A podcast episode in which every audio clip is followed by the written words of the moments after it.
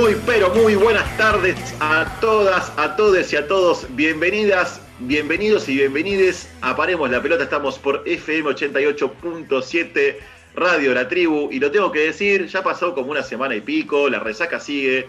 Somos campeones de América, viejo. Somos campeones de América, hermano, así, sin ese, como lo diría Ruggeri, como lo diría eh, Pepe el carnicero de la esquina, bueno, y todos, esos personajes pintorescos que cita Fantino generalmente cuando hace algún tipo de referencia. El tema es que somos campeones de América. Después de 28 años, después de 2 millones de cosas, después de críticas, de hostigamientos, de dimes y diretes, finalmente dimos la imagen que todos queríamos ver, por lo menos la primera imagen que todos queríamos ver, después hay otra un poco más intensa que veremos si se puede llegar a dar, si la podemos llegar a ver. Vimos a Messi levantando una copa, al fin parecía que Jamás iba a pasar esa imagen por nuestras retinas. Finalmente sucedió, por una multiplicidad de cuestiones que ahora las vamos quizás a hablar un poquito. Sucedió, estamos todos contentes, todos felices. Y bueno, así arrancamos el programa. Pum para arriba. Quiero saludar a mi amiga, la señorita Rocío Badesi. ¿Cómo le va? Buenas tardes, Mica, compañeros, radio escuchas. Feliz, ¿no? Feliz por todo lo acontecido. Quería decirle a todos nuestros oyentes que obviamente no podemos estar al día con, la actualidad, el minuto a minuto, por una cuestión lógica que es que no salimos en vivo y que este programa es grabado, pero más allá de, la actualidad y, de estar con lo último lo último, creo que también paremos la pelota a lo que apunta es a brindarles información chequeada, eh, no darles un producto de fábrica, hacerlo con, con el corazón investigando mucho, por lo tanto me parece que se tienen que quedar con eso, ¿no? Con la calidad de, la información que les brindamos y no solo con el último de, los últimos noticiones. Así que vamos a estar repasando un poco todo lo sucedido. Hubo final de Copa América, hubo final de Euro, hubo final de Wimbledon, muchas cosas que bueno, eh, la verdad que hizo que, que fuera un momento deportivo, por lo menos para mí, y creo que para todos ustedes también, muy grato. Así que esperemos que les guste este programa y que nos sigan acompañando como siempre de domingo a domingo. Una semana súper intensa tuvimos. Eh, es verdad lo que decís, que de, en nuestro programa, en nuestro espacio, predomina la calidad de información por sobre eh, la actualidad, la vanguardia, por lo menos la, la vanguardia temporal. Pero bueno, de todas formas, el triunfo fue tan importante que seguimos, seguimos con este espíritu de fiesta, seguimos con este espíritu de alegría. Eh, también llegaron, siguen llegando vacunas, no sé, yo sigo agregando buenas noticias. Un programa que tenemos con tantas buenas noticias, yo las sigo agregando, no importa. Llega AstraZeneca, llega Sputnik, llega Sinopharm, fabricamos Sputnik acá, seguimos, estamos ahí, estamos ahí, estamos al pie del cañón. Y como, como vos bien decís, Ro, tenemos muchísima información, muchísima información de varios deportes, aparte se acercan los Juegos Olímpicos, así que eh, estas semanas vamos a estar de un lado para el otro, como en un partido de tu deporte preferido síganos, escúchennos y disfruten. Nada más que disfruten. Quiero saludar a mi amigo, el señor Leandro Pérez. ¿Cómo le va? ¿Qué tal, amigas, amigos y amigas? Radio Escucha, buenas tardes para todos y para todos, sobre todo. Concuerdo 100% con lo que ustedes vienen diciendo. Creo que es algo que nos caracteriza a nosotros como programa, este, una cierta, no una cierta, sino una responsabilidad informativa para con todos nuestros, nuestros oyentes. Es por eso que a veces no queremos vaticinar ningún resultado, no porque no que queramos, no que no querramos caer en el panteón de los falsos profetas, sino porque bueno, consideramos que es, es una tarea nosotros como comunicadores ser responsables con la información que estamos brindando domingo a domingo. Eh, muy contento en lo personal. Entré ese famoso grupo etario que pudo acceder a la vacunación. Me he vacunado, he sufrido un poquito, no mucho, los, los vestigios de la AstraZeneca, eh, pero la verdad que estoy muy contento por tener por lo menos una primera dosis ya aplicada, esperando que, bueno, que nuestra amiga Rocío se vacune, así estamos los cinco ya de a poco inmunizados. Y la verdad que con lo que respecta a la Copa Argentina, muy contento. La verdad que si bien yo tuve la posibilidad de, de experimentar la Copa América de 1993, recuerdo haber visto la final con Argentina-México en la casa con mis padres. Recuerdo el gol, el segundo gol eh, de Gabriel Mar Batistuta después de una avivada del Cholo Simeone después de un lateral.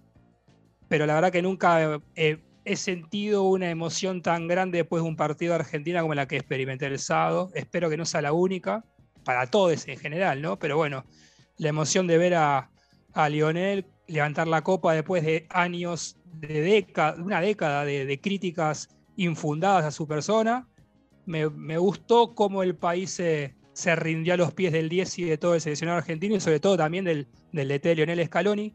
Y una particularidad que me, parece que, y ya pedí redondeando, que, que, marca el, nivel de compromiso que tiene este grupo para con el seleccionado nacional. Si ustedes siguen en las cuentas, en las redes sociales, a todos los integrantes, tanto del cuerpo técnico como del, primer equipo, de los 23 que viajaron, eh, pueden ver hasta el día de hoy cómo están todos todo el día con la ropa argentina puesta. Esto no es algo porque se vieron la valija, se vieron ropa en Europa, ¿no? Eso es, creo que es un compromiso que tienen estos chicos con, con el seleccionado nacional y desde lo personal yo los saludo y los reivindico y lo voy a reivindicar hasta que este grupo deje de, pertenecer al seleccionado mayor argentino.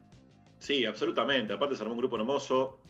Convengamos que en general, cuando se juega un mundial, una Copa América, algún torneo de preponderancia, el plantel argentino suele estar unido, ¿no? Suelen compartir actividades. Hoy en día, que están tan en boga las redes sociales, suelen subir actividades por las redes sociales, pero acá se vio como algo más, ¿no?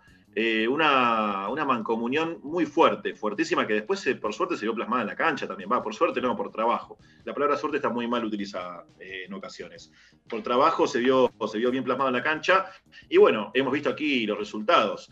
Como dijo Ro antes, y como también decís vos, Lean, nuestro programa está hecho con el corazón. Eh, por eso estamos tan felices y contentos por el tema de la Copa América, por el tema de la vacunación, pero también está hecho mucho con el cerebro y por eso también resaltamos esta cuestión de investigación y de rigor periodístico que creemos nosotros nos caracteriza. Quiero saludarlo a él, al picante que está doblemente feliz en cuanto al fútbol. Ahora les va a explicar por qué. El señor Alexis Feizauría, ¿cómo le va? Buenas tardes. ¿Qué tal, Mica, amigo Radio Escucha? Triplemente feliz estoy, triplemente, porque eh, he tenido uno de los, de los fines de semana futbolísticos, uno de los mejores fines de semana futbolísticos de mi vida, uno de los mejores. Eh, ganó la Argentina, ganó en Brasil, ganó en Maracaná, con todo lo que lleva, ganó Italia, ganó en Wembley, para, toda mi familia que vive allá. Y ganó la otra, eh, todos dicen la escaloneta. Bueno, en Liniers tenemos la Pelegrineta. También ha ganado la Pelegrineta en su partido de local en la Libertadores. Estamos felices, metemos el gol, aguantamos el partido, eso es lo que hay que hacer. Así que más que nada, eh, reconocer después, eh, reconocer, eh, vamos a la selección, reconocer el trabajo de Scaloni. Hizo un gran trabajo, supo encontrar nuevos jugadores, supo bancar a los, a los viejos jugadores que había que bancar, supo esperar a algunos jugadores, tanto nuevos como viejos. En el caso mío, a mí me pegó lo de Di María, yo Di María no lo podía ver en la, en la selección, lo supo bancar, lo supo poner en ciertos partidos al final del partido y, después en la final lo puso de, titular, que nadie lo esperaba, eh, y el tipo hizo el gol de la final. Qué, qué, acierto eh, tuvo, tuvo Scaloni. Así que más que feliz con la selección y obviamente haciendo su, eh, haciéndome mi mea culpa con el señor Ángel Di María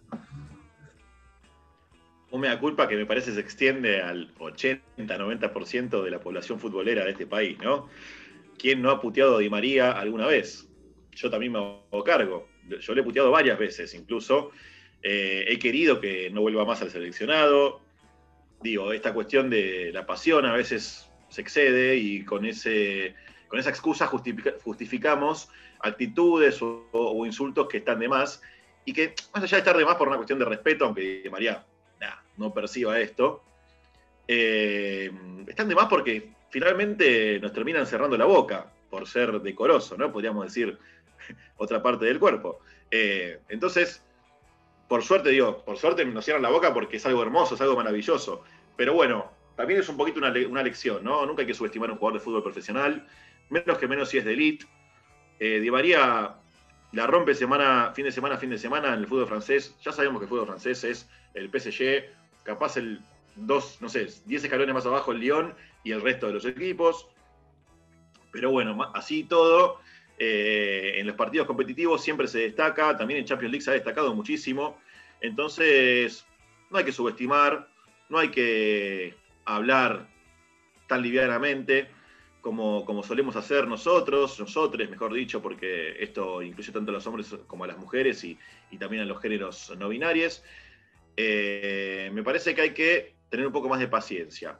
Creo que si algo nos dejó, me parece, yo lo percibí así, si algo nos enseñó esta Copa América, es que hay que tener un poquito más de paciencia con ciertos jugadores y ni hablar, que estoy totalmente de acuerdo con lo que ustedes dijeron respecto a Scaloni.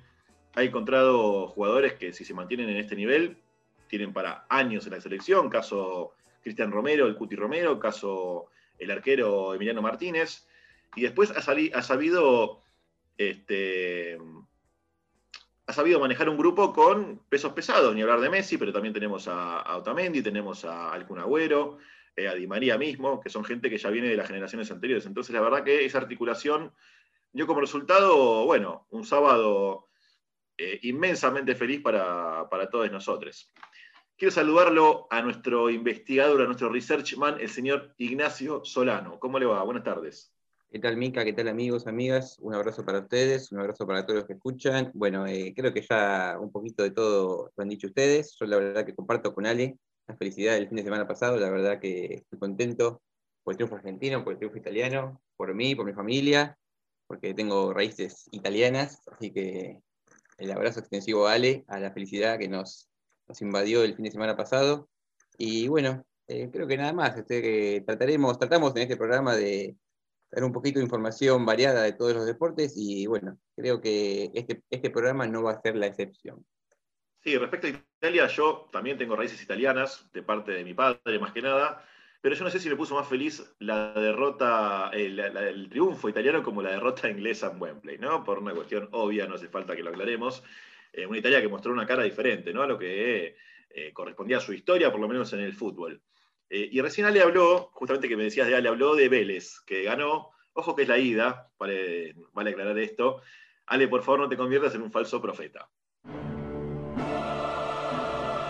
Grandes pensadores del fútbol, creadores de vaticinios inapelables, oráculos de la redonda, todo eso y no tanto. Falsos, profetas.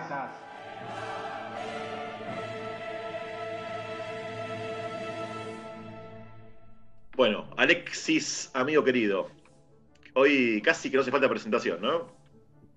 No, no hace falta presentación, hicimos toda la intro al inicio. Eh, nosotros por lo menos damos nuestra media culpa y somos un poco más respetuosos eh, con, con, las críticas, obviamente al aire, lo estamos diciendo, pero vamos al caso del señor Fernando Niembro. Corría el año 2018 pleno mundial en Rusia. Argentina no tenía la mejor performance que, que, se pueda esperar. Y bueno, el señor Fernando Niembro despotricando a más no poder contra los jugadores, la AFA, los dirigentes. A ver, cierta, cierta, a ver, cierta verdad tenía con respecto a los dirigentes, pues veníamos de, de un, de un 38-38, pero bueno, también despotricó del señor Lionel Messi. Aquella era la agonía anunciada y esta es la muerte que todo el mundo avisoraba. Realmente una crisis muy profunda para el fútbol argentino, porque perdió su conducción en los dirigentes, perdió la conducción en sus directores técnicos, en todos los que se fueron, algunos cansados de este grupo de jugadores que manda, que decide, que ordena, que llegó en la madrugada a molestar al entrenador para decirle, Pavón no juega. Bueno, se terminó esta manera de conducir, porque realmente los jugadores pudieron haberse ganado en algún otro momento por lo que conquistaban en Europa cierto respeto, cierto prestigio, pero en la selección argentina nunca lograron alcanzar aquel nivel. Y bueno, Mica, como dijo Tuzam, puede fallar. Tras más lejos juguemos de Emiliano Martínez, mucho mejor tiene este tiro libre Argentina. Es jugada corta. Ahí está Messi cortito, recupera el seleccionado brasileño. Cuando el árbitro dice final, señoras y señores. Sí, sí, sí, campeones, campeones, campeones.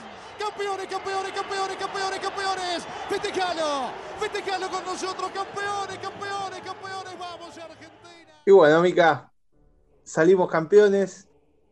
eh, festejó todo un país. Festejaron varios países, porque también se festejó en la India, se festejó en Bangladesh, en China, en todos lados. Pues somos el mejor país del mundo. No digo más nada. Datos, no opinión. Lo que acaba de decir Alexis, espectacular. Eh, ¿Cuántos torneos tuvieron que pasar, no? Quería hacer un aporte mínimo. El señor Fernando Niembro, imputado y procesado por el robo de 20 millones de pesos, si mal no recuerdo, ¿no? Como exfuncionario del gobierno de la ciudad. Eh, eh, sí, como asesor de imagen, una empresa media fantasma de, una sola persona, bueno, el señor Fernando Niembro es uno de los responsables de este periodismo basura que hay hoy en la, televisión argentina y, en los otros medios. Eh, eso hay que eh, recabar de que eh, Niembro es uno de los, eh, eh, creo- no sé si el principal responsable eh, de, esta, de este periodismo basura que estamos teniendo, sensacionalista, amarillista, eh, como ustedes quieran decirle, eh, eso es Niembro. ¿sí? Eh, todo lo que está mal en el periodismo es Niembro. Eh, obviamente nunca voy a laburar con Niembro, pero a lo que vamos a la, con respecto a la selección nacional, eh, muchos periodistas criticaron la falta de proyecto. Yo creo que es, es totalmente al revés. Creo que no se vio nunca la selección desde la época capaz de Peckerman que haya un proyecto desde eh, juveniles hasta las mayores eh, en el trabajo de una selección. Se puede ver que eh, tanto Placente, Aymar, que están a, cargo de los juveniles, el Bocha Batista con el sub-20 y el sub-23, más Scaloni con la, con la mayor, hay como un, un seguimiento de, los jugadores. Por ejemplo, es el caso de Lautaro Martínez. Lautaro Martínez arrancó con la sub-20, eh, con el Bocha Batista y hoy es titular en la selección. Así que eh, creo que, vamos por buen camino. Yo quiero sumar algo con en base a esto que viene diciendo Ale, y en este momento que estamos haciendo de autocrítica, eh, como ya le di- dijo, yo fui parte de ese grupo de idiotas que criticaban sistemáticamente a Ángel Di María, como también tuve el tupé de criticar a Rodrigo de Paul en gran parte de esta Copa América, también hay que, y no les obliga, rescatar el trabajo que está haciendo o que, que hizo por accidente o por suerte, no sé, hizo Claudio Tapia, presidente de la AFA, porque recordemos que fue ese primer presidente que gana, gana un torneo importante en la selección mayor desde la muerte de Julio Humberto Grondona. Una persona bastante criticable, sí, pero fue el que le dijo por, y esto es una opinión personal, por renuncia de otros candidatos, fue el que le dio la potestad a Leonel Scaloni de decirle, bueno, dirigí la selección argentina. Por unos partidos de prueba, sí, y al ver que nadie se hacía cargo de la selección mayor, de técnicos de renombre que dijeron no es el momento, que especularon para agarrar la manija, en un momento donde la selección nacional, durante la el momento en el que la selección nacional y la AFA eran, eran una hecatombe completa, fue Leonel Scaloni el que asumió la batuta y fue Claudio Tapia el que le dijo, bueno, dale, te doy la posibilidad. Los resultados están a la vista, así que no les obliga. Creo que en parte también es parte de Claudio Tapia el, es Claudio Tapia el artífice de este, de este torneo argentino. Yo quería aportar que si bien el falso profeta hoy Fernando Niembro, tranquilamente podría haber sido cualquier. Había muchos periodistas deportivos que han despotricado en estos años. Se me viene a la cabeza Claudio Salo. Eh, recuerdo post 0-3 con Croacia, el minuto de silencio de Teis Sport, Diego Díaz y compañía al aire, que ahora se llenan la boca criticando a los muchachos de ESPN, porque querían que le vaya mal a la selección. Ellos también no tienen mucho para decir porque bueno, todos de esa nefasta puesta en escena que hicieron post eh, derrota con Croacia que terminó, eh, terminó después con la clasificación en el partido con Nigeria. Eso quería aportar de mi parte. Sí, hablar, hay una, una caterva, como diría un reconocido colega. Hay una caterva de periodistas que eh, no, no hacen otra cosa que tirar mierda, vamos a decirlo en criollo, ¿no? Y el tema, bueno, la cuestión de ESPN, del pollo viñolo. El otro día escuché la, grabación del Pollo Viñolo en Radio La Red, creo que es, que transmitió el partido. Antes, cuando estaba en televisión, qué lindo que es volver a verte. O sea, el tipo se iba de la pantalla, se desbocaba. Creo que si me agarraban a mí un martes a las 3 de la mañana, relataba con más emoción. Argentina campeón de América. Argentina, un desastre. Te das cuenta el lobby que hay ahí, es asqueroso. Es realmente asqueroso. Pero bueno, más allá de todas estas trabas y obstáculos, decime Ro.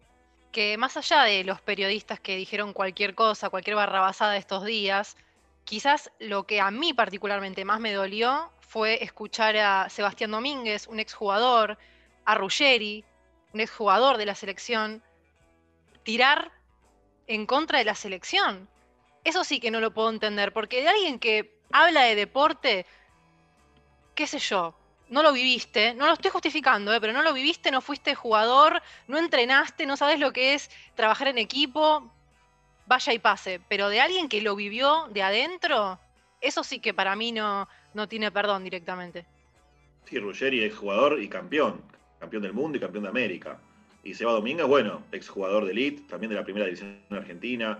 Un tipo que siempre me pareció bastante criterioso al hablar, pero que bueno, acá se le, se le escapó, se le salió la cadena y cayó en el mismo grupo que todos los demás este, desastres.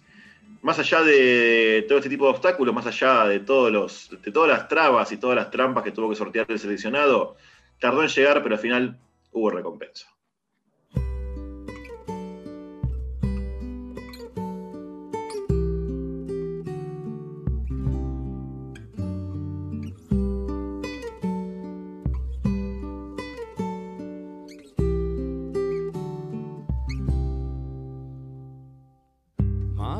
Sabe bien, perdí una batalla.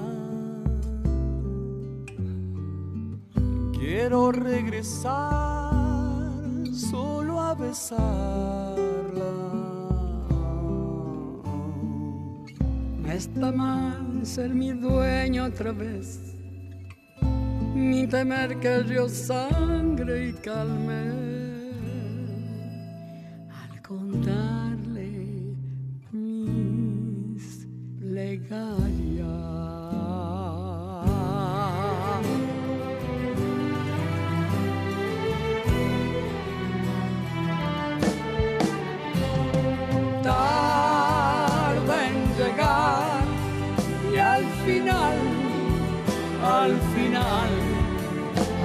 recompensa.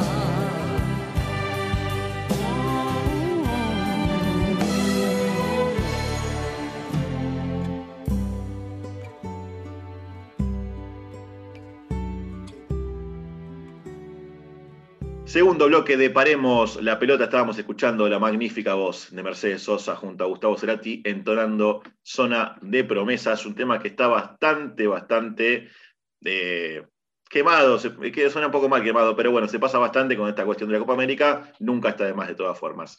Queremos, por supuesto, queremos, por supuesto, digo bien, dejarles las redes sociales para que ustedes se comuniquen con nosotros y, bueno, nos propongan temas, nos critiquen, nos alaben, lo que ustedes quieran. Las redes son las siguientes, Nachito. Se pueden comunicar con nosotros en nuestra cuenta de Twitter, que es Paremos P. Nos pueden escribir a nuestra cuenta de Instagram, Paremos guion bajo la pelota, o a nuestra cuenta de Facebook, que Paremos la pelota OK. Si quieren escuchar los programas anteriores, nos buscan en Spotify, en el podcast eh, con el nombre del programa, Paremos la pelota. Excelente, excelente. Y ahora nos vamos directamente a un país de Oriente que está, estuvo más cercano de lo que se podría pensar últimamente.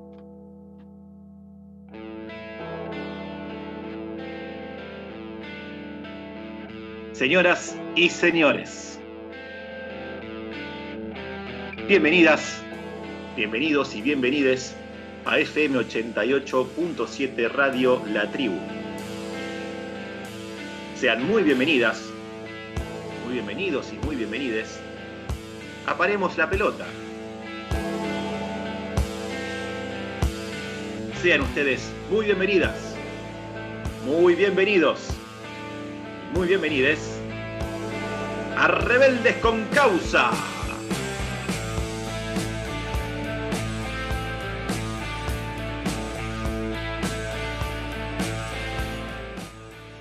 Bueno, como bien dijiste, Mica, vamos a viajar a la que yo considero a partir de hoy nuestra segunda patria. Vamos a ir al continente asiático, a punta- a puntualmente a ese país gigante que es India para comentarle la historia de un protagonista en particular que se desempeñaba en una disciplina deportiva que, y ya entrando si quiere un poquito en el clima de Juegos Olímpicos Tokio, una disciplina que fue la única disciplina, valga la redundancia, que nos dio una presea de oro en las últimas Olimpiadas de Río de Janeiro, como es el hockey sobre césped masculino. Vamos a empezar esta historia con una frase bastante conocida, como es aquella que dice que la historia la escriben los vencedores. Esto lo, es, lo dijo el inefable Winston Churchill, excusándose de una manera eh, por esta narrativa que construyeron los aliados después de vencer al Tercer Reich en la Segunda Guerra Mundial. Por eso, y ya centrándonos en la temática que nos importa, que es el deporte, por eso se considera Jesse Owens, un afroamericano que en su país no gozaba de ningún derecho, pero que, pero que décadas después fue considerado un mito deportivo en los Estados Unidos. Y se considera Jesse Owens eh, como aquel atleta que humilló a la Alemania aria en los Juegos Olímpicos que se disputaron en Berlín en 1936. Pero en realidad existió otro deportista que le propinó a un seleccionado alemán en su propio territorio una de las mayores palizas en la historia del deporte germánico y que lo hace también el protagonista del Rebeldes con Causa de hoy. El protagonista es Dian Chan Singh. Nacido el 29 de agosto de 1905 en Prayagraj, en una familia Rajput, que es un conjunto de clanes patrilineales asociados con la condición de guerrero, este linaje, irremediablemente asociado con las Fuerzas Armadas, devino que tanto su abuelo como su padre, Yarada Singh, fueran militares y además jugadores de hockey. Por eso no fue de extrañar que Diane se uniera al ejército, pero sin embargo el amor por el deporte que practicaba su padre no se transmitió con la misma intensidad. De hecho, supo reconocer que lo que lo atraía más de chico, la disciplina deportiva que más lo atraía de chico, era la lucha grecorromana. Unos años más tarde, con él dentro de las filas del ejército británico de la India, recordemos que la India hasta su independencia era una especie de protectorado, colonia británica, la pasión que tenía su papá por el hockey se despertó en Dian. Si bien su apellido es Singh, la historia lo recordará como Dian Chan. Ustedes se preguntarán por qué. La palabra hindi Chan significa literalmente la luna. Como Dian Singh practicaba mucho durante la noche después de sus horas de trabajo, solía esperar a que saliera la luna para que mejorara la visibilidad en el campo. De ahí que sus compañeros empezaron a llamar Chan ya que sus sesiones de prácticas nocturnas coincidían invariablemente con la salida de la luna. Bueno, amigas, amigos y amigues, si quieren saber qué hace de Dian Chang, nuestro rebelde con causa de la fecha, después del corte les comentamos un poco más.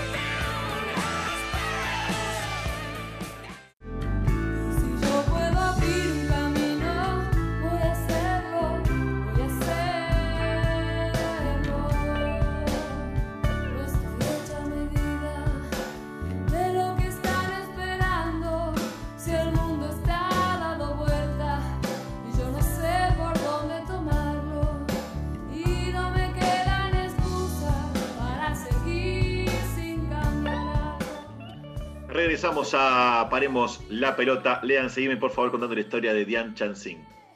Bueno, nos habíamos quedado cuando Chan ya estaba introduciéndose dentro de la disciplina, que es el hockey sobre césped. Y en 1922 jugó exclusivamente torneos de hockey del ejército. Claro, no había una liga, los únicos que jugaban eran los diferentes regimientos del ejército eh, indio, jugaban torneos y su gran nivel le permitió que fuera seleccionado para el equipo del ejército indio que debía realizar una gira por Nueva Zelanda. La performance de ese conjunto fue implacable, ganó 18 partidos, empató 2 y perdió solamente uno. Después de presionar con éxito para reintroducir el hockey sobre césped de los Juegos Olímpicos, la recién formada Federación India de Hockey hizo los preparativos para enviar su mejor equipo a los Juegos Olímpicos de 1928 que se iban a disputar en Ámsterdam, en Holanda. En 1925 se realizó un torneo interprovincial para seleccionar a los miembros del equipo. Chan obtuvo el permiso del escrito para jugar en el equipo de las Provincias Unidas y tras ganar este torneo, Dian fue seleccionado para disputar sus primeras Olimpiadas. Inicialmente la Federación India de Hockey tenía pocos fondos para llevar al equipo hasta Ámsterdam, pero lograron tener recursos para poder realizar esta travesía. En esos Juegos Olímpicos, el equipo indio compartió grupo A con Austria, Bélgica, Dinamarca y Suiza. El 7 de mayo, la selección india de hockey hizo su debut olímpico contra Austria ganando 6 a 0, con Chan anotando 3 goles. Al día siguiente, India derrotó a Bélgica por 9 a 0. Chan esta vez anotó únicamente un solo gol. El 20 de mayo, Dinamarca perdió ante India 5 a 0 y Chan otra vez volvió a marcar 3 goles. Dos días después marcó cuatro tantos cuando India derrotó a Suiza por 6 a 0 y en el, partido final, que tuvo lugar el 26 de mayo, India se enfrentó al equipo local Holanda, que si bien tenía muchas bajas el equipo indio, incluido el propio Dian, que estaba enfermo, India logró derrotar a los locales por 3 a 0 con dos goles de Singh, ganando así el equipo indio la primera medalla de oro olímpica de su país. Chan fue el máximo goleador del torneo con 14 goles en 5 partidos. Recibido y sus compañeros por miles de personas, la victoria en Ámsterdam le permitió una serie de beneficios. Un ascenso dentro de la jerarquía militar y ser el único indiscutido del seleccionado indio de hockey. La próxima cita a los Juegos Olímpicos de Los Ángeles en 1932 tuvieron una grata sorpresa para Dian. Pudo compartir el plantel con su hermano Rup Singh. El 4 de agosto del 32, India jugó su primer partido contra Japón y lo ganó 11 a 1, Chan anotando tres veces. En la final del 11 de agosto, India jugó contra el anfitrión, los Estados Unidos, ganando, y escuchen bien, 24 a 1. Un récord mundial en ese momento que se rompió en 2003. Haciéndose, por, haciéndose con su segunda medalla de oro de hockey sobre césped. El hecho de que entre Chan y Rup Singh, los hermanos, anotaran 25 de los 35 goles de India en ese torneo, les valió ser apodados los gemelos del hockey. Después de una gira por Europa y el continente asiático, donde marcó 133 goles de los 338 goles indios, en 1933 el equipo local de Chan, los Shanxi Heroes, participó y ganó la Copa Bayton, considerado el más prestigioso de los torneos de hockey de la India. Un año después, en el 34, fue designado como capitán del seleccionado indio para una nueva gira en donde el equipo jugó un total de 48 partidos, 28 en Nueva Zelanda y el resto entre India, Ceilán lo que sería Sri Lanka hoy y Australia, ganando todos los partidos. Dian jugó 23 de estos encuentros y anotó un total de 201 goles. Al regresar a la India, reanudó sus deberes en el cuartel del ejército. De cara a la nueva cita olímpica, fue seleccionado nuevamente como capitán y miembro del equipo indio. El mejor seleccionado de hockey de aquella época llegó a Berlín el 13 de julio de 1936 y el 17 jugó un partido de práctica contra Alemania en el que perdió por 4 a 1. Adolf Hitler ya saboreaba la medalla de oro en hockey sobre césped. Aquellos Juegos Olímpicos de Berlín iban a significar la consumación de la superioridad aria también y sobre todo desde un punto de vista físico y atlético. El hockey sobre césped era uno de los deportes más populares en Alemania, al igual que lo es hoy en día y al igual que lo que ocurre y ocurría en la India. El 5 de agosto del 36, India ganó su primer partido contra Hungría por 4 a 0 seguido de las victorias sobre Estados Unidos 7 a 0, sin anotando dos goles, y a Japón que le ganó 9 a 0, sin anotando cuatro. Su cuarto partido fue la semifinal contra Francia, a quienes derrotaron por 10 a 0, con Dian anotando cuatro goles. Por lo tanto, India y Alemania se enfrentarían en la final de hockey sobre césped de los Juegos Olímpicos de Berlín de 1936, el 19 de agosto. El encuentro iba a ser una fiesta nazi un estadio arrebatado por 40.000 alemanes, entre los, entre que se encontraban la cúpula del partido nazi. Hermann Goering, Joseph Goebbels, Joaquín Ribbentrop, aquel del famoso pacto de no agresión con la Unión Soviética, y el Führer Adolf Hitler. Para dificultar aún más las cosas, los alemanes decidieron embarrar la cancha, literalmente, como herramienta para volver dificultoso el juego técnico de los indios. Esto le permitió al equipo alemán limitar al equipo a un solo gol hasta el entretiempo. Por eso Chan, como, como un método para volver más efectivo su juego, decidió sacarse los botines y jugar descalzo el segundo tiempo. Después del descanso, el equipo indio desplegó todo su arsenal, derrotando fácilmente a Alemania por 8 a 1, siendo este el único gol anotado contra India en ese torneo olímpico. Los informes periodísticos del partido indicaron que Dian Chan anotó cuatro goles, mientras que él, en un acto de sinceridad absoluta, admitió haber anotado tres en su, en su autobiografía que se llamó Goal. El enfado de Hitler era tan grande que abandonó el estadio antes de entregar las medallas. Al día siguiente, el Führer ordenó a sus secretarios la realización de un encuentro con Chan. Cuando éste recibió el mensaje, el nerviosismo se apoderó de él. Solo pensaba en lo que le habían contado de Hitler y las atrocidades del régimen nazi. Durante esa noche no comió ni durmió. A la mañana siguiente, el capitán indio fue a su cita con el Führer. La audiencia fue en una sala privada del Olympia Stadium. Sorprendentemente, Hitler recibió con una afectuosa bienvenida. Después de un paseo por el estadio, Hitler le preguntó por su profesión en la India, a lo que Chan le contestó que era soldado de la Armada. Esto sorprendió al dictador alemán, que estaba además asombrado por el talento que tenía Chan para jugar al hockey, y le hizo una propuesta única, que abandonara la India, se mudara a Alemania, donde jugaría hockey y, y fuera posteriormente designado como mariscal de campo del ejército nazi. Chan educadamente, entre comillas, rechazó la propuesta, argumentando que su país, su vida y su familia estaban en la India y que difícilmente sus seres queridos se iban a adaptar a Alemania. Hitler, atónito por esta humillación y sin entender su postura, abandonó la sala dando por finalizada la reunión. Después de 34 años de servicio, Chan se retiró del ejército indio el 29 de agosto de 1956 como teniente. El gobierno de la India lo honró ese mismo año, otorgándole el Padma Bhushan, el tercer honor civil más alto de la India. Después de jubilarse, enseñó en campos de entrenamientos en Mount Abu, Rajasthan. Murió el 3 de diciembre de 1979 de cáncer de hígado, lo que lo hizo pasar sus últimos días en el Instituto, en el Instituto Indio de Ciencias Médicas de Nueva Delhi. Fue incinerado en la cancha del Hansi Heroes, su club de toda la vida. Su regimiento, el de Punjab, le otorgó todos los honores militares. Más allá de los 400 goles anotados en su carrera, sus tres medallas de oro, el legado de Diane trasciende más allá de lo que hizo adentro de una cancha. Su cumpleaños 29, perdón, su cumpleaños el 29, el 29 de agosto se celebra como el Día Nacional del Deporte en la India y el premio más importante de la trayectoria deportiva es el Dian Chan Award, que se otorga anualmente desde 2002 a figuras del deporte que no solo contribuyen a través de su rendimiento, sino que también contribuyen al deporte después de su jubilación más allá de estos premios, el legado más grande que dejó Diane fue ese. Fue ese no a la respuesta de uno de los personajes más terroríficos de la historia y que lo es nuestro rebelde con causa de la fecha.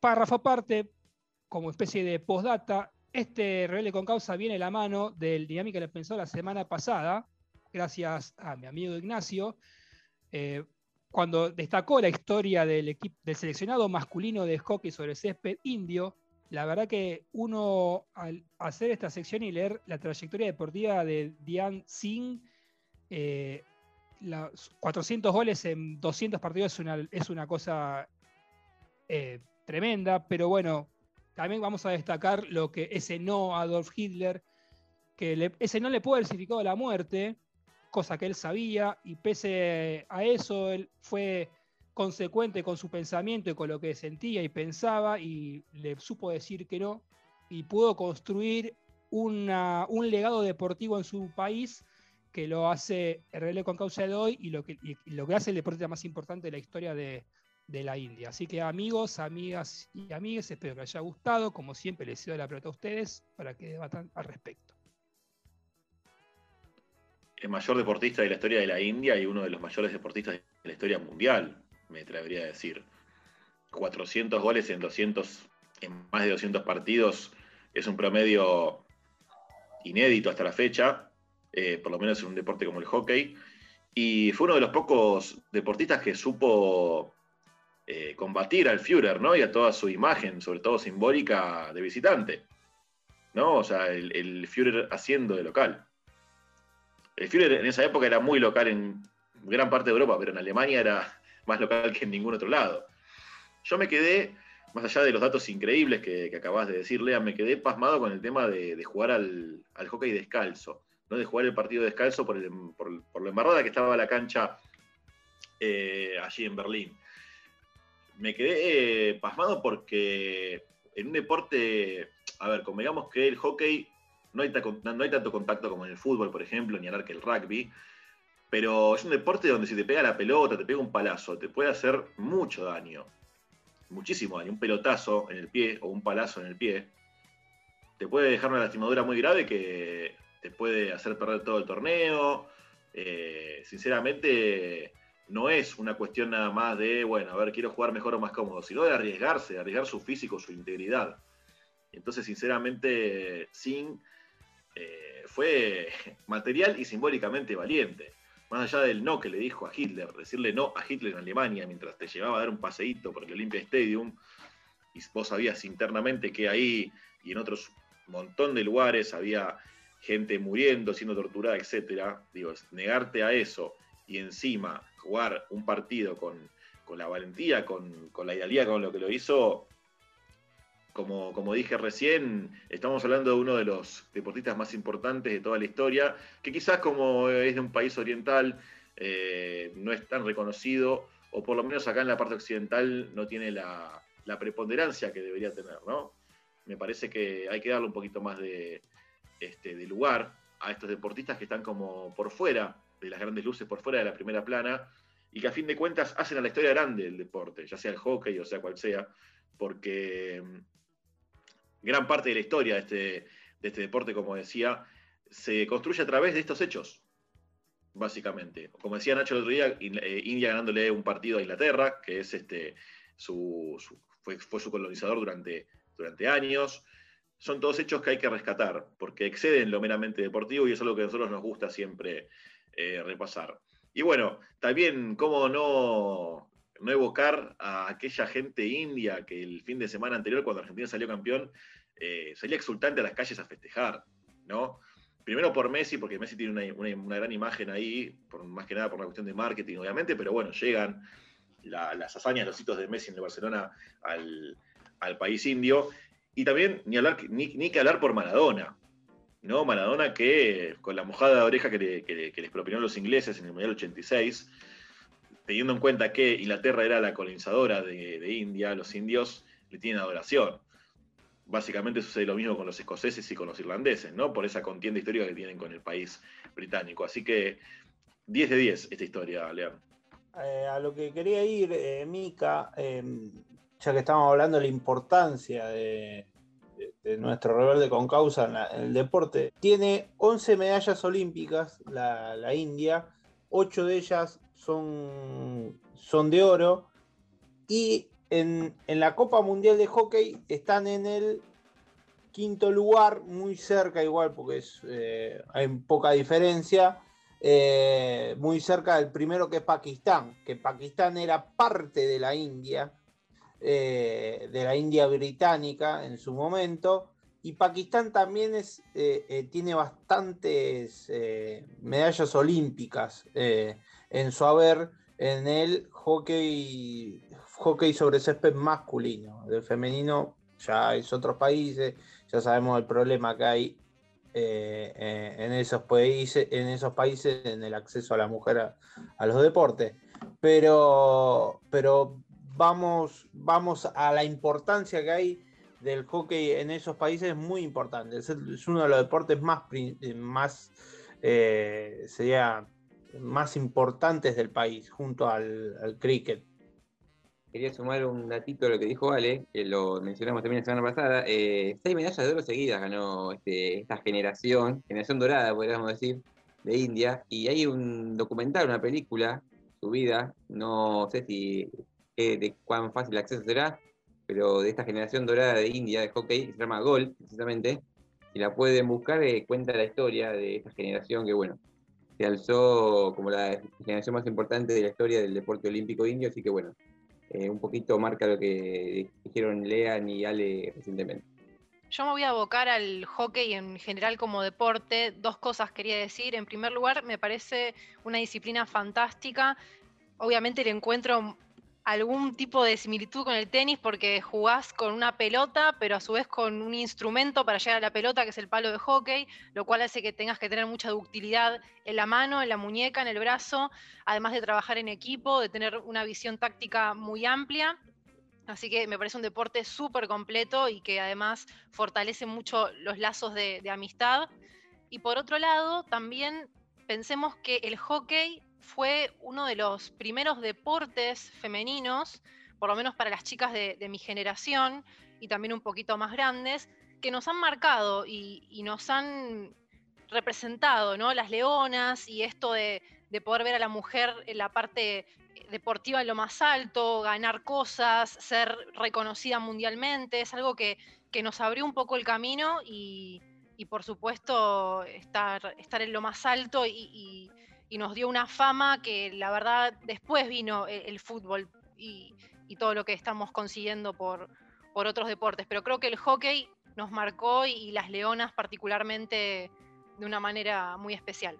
Yo quiero, sí, en base a esto que dice Ro, como a Luciana Aymar se la reconoce como la mejor jugadora de hockey femenino de la historia, Diane Chang-Sing es considerado el mejor eh, profesional de hockey o jugador de hockey masculino de la historia. Eso más, lo, acoto para que más o menos la gente se dé una idea de la clase de, la clase de deportista que fue y el, coraje que tuvo para decir a Adolf Hitler, recalcarlo, decirle que no a Adolf Hitler en, en Alemania.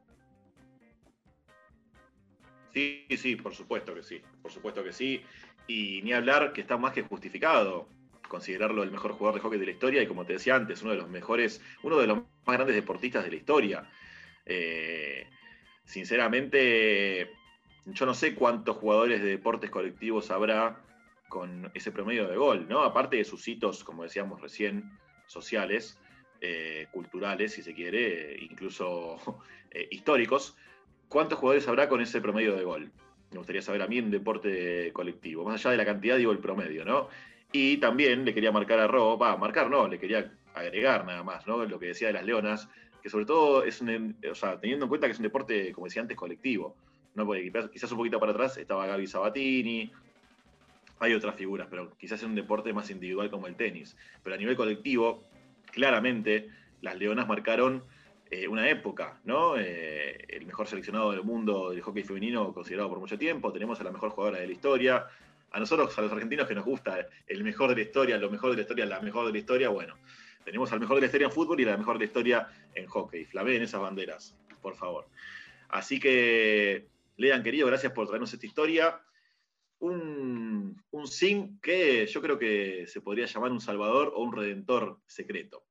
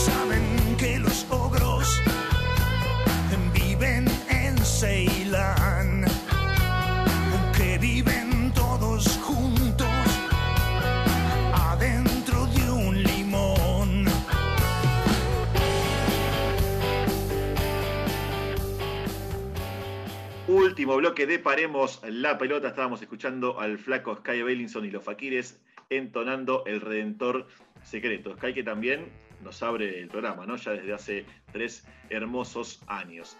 Queremos volver a dejarles nuestras redes sociales para que ustedes se comuniquen con nosotros. Las redes son las siguientes, Ro. Estamos en Twitter como Paremos P, en Facebook Paremos la Pelota OK, en Instagram Paremos-la Bajo Pelota y por supuesto en Spotify pueden escuchar todos nuestros programas ya emitidos. Nos encuentran como nos conocen por acá, como Paremos la Pelota. Así es, señorita. Y vuelvo rápidamente a usted para que nos comente todas las novedades de la semana. Tengo novedades que están todas relacionadas a los Juegos Olímpicos, así que arranco con la primera camas antisexo en Tokio 2020, en la villa de los Juegos Olímpicos de Tokio 2020, ubicada en el distrito costero de Arumi, los atletas dormirán en camas antisexo para evitar situaciones que no tengan que ver con lo deportivo. De esta manera se utilizarán unas 18.000 camas antisexo fabricadas con cartón y que solo soportan el peso de un atleta. Una vez finalizados los Juegos Olímpicos, las camas podrán ser recicladas. Por otra parte, en las habitaciones habrá cortinas opacas para garantizar que los atletas puedan descansar correctamente a cualquier hora del día. En la ciudad de Arumi, los jugadores podrán visitar el Parque del Puerto, la Casa de la Relajación, que cuenta con camas de masajes, un enorme patio de juegos con forma de barco pirata y también podrán asistir al complejo multifuncional donde se puede jugar al tenis de mesa. No está de más recordarles que los Juegos Olímpicos se disputarán a partir del próximo 23 de julio y hasta el 8 de agosto. En esta edición hay 172 atletas argentinos clasificados en las distintas disciplinas. Y sigo con hockey, los equipos argentinos ya están en Japón, los seleccionados se encuentran en Sakai, sitio en el que permanecerán hasta el 19 de julio, día en que ingresarán a la Villa Olímpica de la capital nipona. Tras su paso por Valencia, donde las Leonas y los Leones disputaron una serie de amistosos internacionales ante Alemania y los locales, se produjo el programado arribo a la nación asiática. En España, los campeones olímpicos se midieron en una oportunidad con Alemania, cayendo por 2 a 1, mientras que hubo tres test match con los anfitriones, registrándose dos empates y una caída. En el caso de las Leonas, igualaron dos veces ante Alemania y sumaron un empate y una victoria ante las españolas, rivales directas en la fase de grupos en los Juegos. El Comité Olímpico Internacional determinó que finalmente serán 18 jugadores los que participen de los Juegos Olímpicos, pudiendo integrar la plantilla de cada partido, un total de 16 de los elegidos. Esto quiere decir que tanto María Emilia Focheiro y Sofía Macari en el seleccionado femenino, como Nicolás Sicileo y Santiago Tarazona en el masculino, podrán ser de la partida durante la competencia. Los arqueros Emiliano Bozo y Clara Barberi quedarán como reservas olímpicas en caso de lesión o enfermedad de alguno de los titulares. Continúo con una baja una baja con final feliz. Sale Suiza, entra Argentina pese a que el anuncio de que Roger Federer no estará en los Juegos Olímpicos de Tokio nunca se puede considerar una buena noticia, justamente por lo que significa el suizo para el mundo del tenis, su baja sí fue positiva para Argentina, porque el cupo que quedará vacante por la ausencia del número 9 del mundo será ocupado por Francisco Cerúndolo. El miércoles pasado, la Asociación Argentina de Tenis recibió la confirmación de que el mayor de los hermanos Cerúndolo, quien ocupa el puesto 117 del mundo, finalmente jugará el cuadro principal de singles masculinos en los Juegos Olímpicos. Francisco, de 22 años, será el séptimo representante argentino en tenis y se sumará a los ya clasificados Nadia Podoroska, Diego Schwartzman, Horacio Ceballos, Andrés Molteni, Facundo Bagnis y Federico Coria. Así, Argentina viajará a Tokio con todos los atletas nominados a través de la AAT. La delegación la completarán Mercedes Paz, que es jefa de equipo y entrenadora, Gustavo Marcacho, entrenador, y Mariano Seara, que es el kinesiólogo. Estoy muy feliz de haber clasificado a los Juegos, para mí es un sueño cumplido poder representar a mi país en un olímpico, es la distinción máxima para cualquier atleta, aseguró Cerúndolo en un video difundido por la asociación. Y para ir cerrando, me voy con los Juegos Paralímpicos. La natación sueña con medallas. La delegación argentina realiza su puesta a punto de cara a los Juegos Paralímpicos de Tokio y su entrenador, Juan Zucconi, explica el progreso de este deporte en el país y su proyección a nivel mundial. En la Argentina cada vez son más los entrenadores involucrados con esta disciplina que no para de crecer en cantidad y calidad de nadadores. En los Juegos tenemos posibilidades reales de ganar medallas. Zucconi reflexiona los medallistas mundiales Daniela Jiménez, Pipo Carlomagno, Iñaki Basilov y Matías de Andrade, además del joven Nicolás Rivero, aparecen como candidatos a subir al podio. Según el propio entrenador, es la delegación con mayor proyección para un juego paralímpico. Esperamos seguir evolucionando como hasta ahora y que podamos ayudar a que la natación paralímpica argentina llegue a lo más alto a nivel mundial. El recambio generacional, sumado a la importante cantidad de jóvenes que se suman al deporte y a las permanentes capacitaciones, dan muestra del crecimiento de esta disciplina en el país y eso es algo que nos hace sentir muy orgullosos, cerró Juan Zucconi. Y estas fueron mis novedades de la semana, muy relacionadas con lo que se viene, que son los Juegos Olímpicos. Así que compañeros, si quieren agregar algo más, este es su momento. Sí, Ro, tengo un datito que agregar. Hoy estamos con información a la vanguardia, justamente que hablábamos de que a veces no sucedía, hoy sucede. Acaba de salir campeón por primera vez en la historia del fútbol semiprofesional o profesional femenino, el Club Atlético San Lorenzo de Almagro. Le ganó la final a Boca, a mi Boquita querido, a nuestro Boquita querido. Bueno, no nos vamos a poner tristes porque primero y principal que San Lorenzo tiene un equipazo, se armó muy bien, y segundo que entre sus filas cuenta con justamente Macarena Sánchez, la precursora de la profesionalización o semiprofesionalización en el fútbol femenino. Así que estamos muy contentes por ella. San Lorenzo que ya vino ganando la semifinal 1 a 0 a la, Guay Urquiza, que era uno de los mejores equipos del torneo. Boca había accedido después de ganarle 2 a 2, eh, perdón, de ganarle 3 a 2 a River por penales, después de empatar 2 a 2 en los 90 minutos reglamentarios y en el suplementario. Así que gracias por eh, darnos esta alegría a las chicas de fútbol profesional. No será de Boca, será de San Lorenzo, no importa, lo festejamos igual.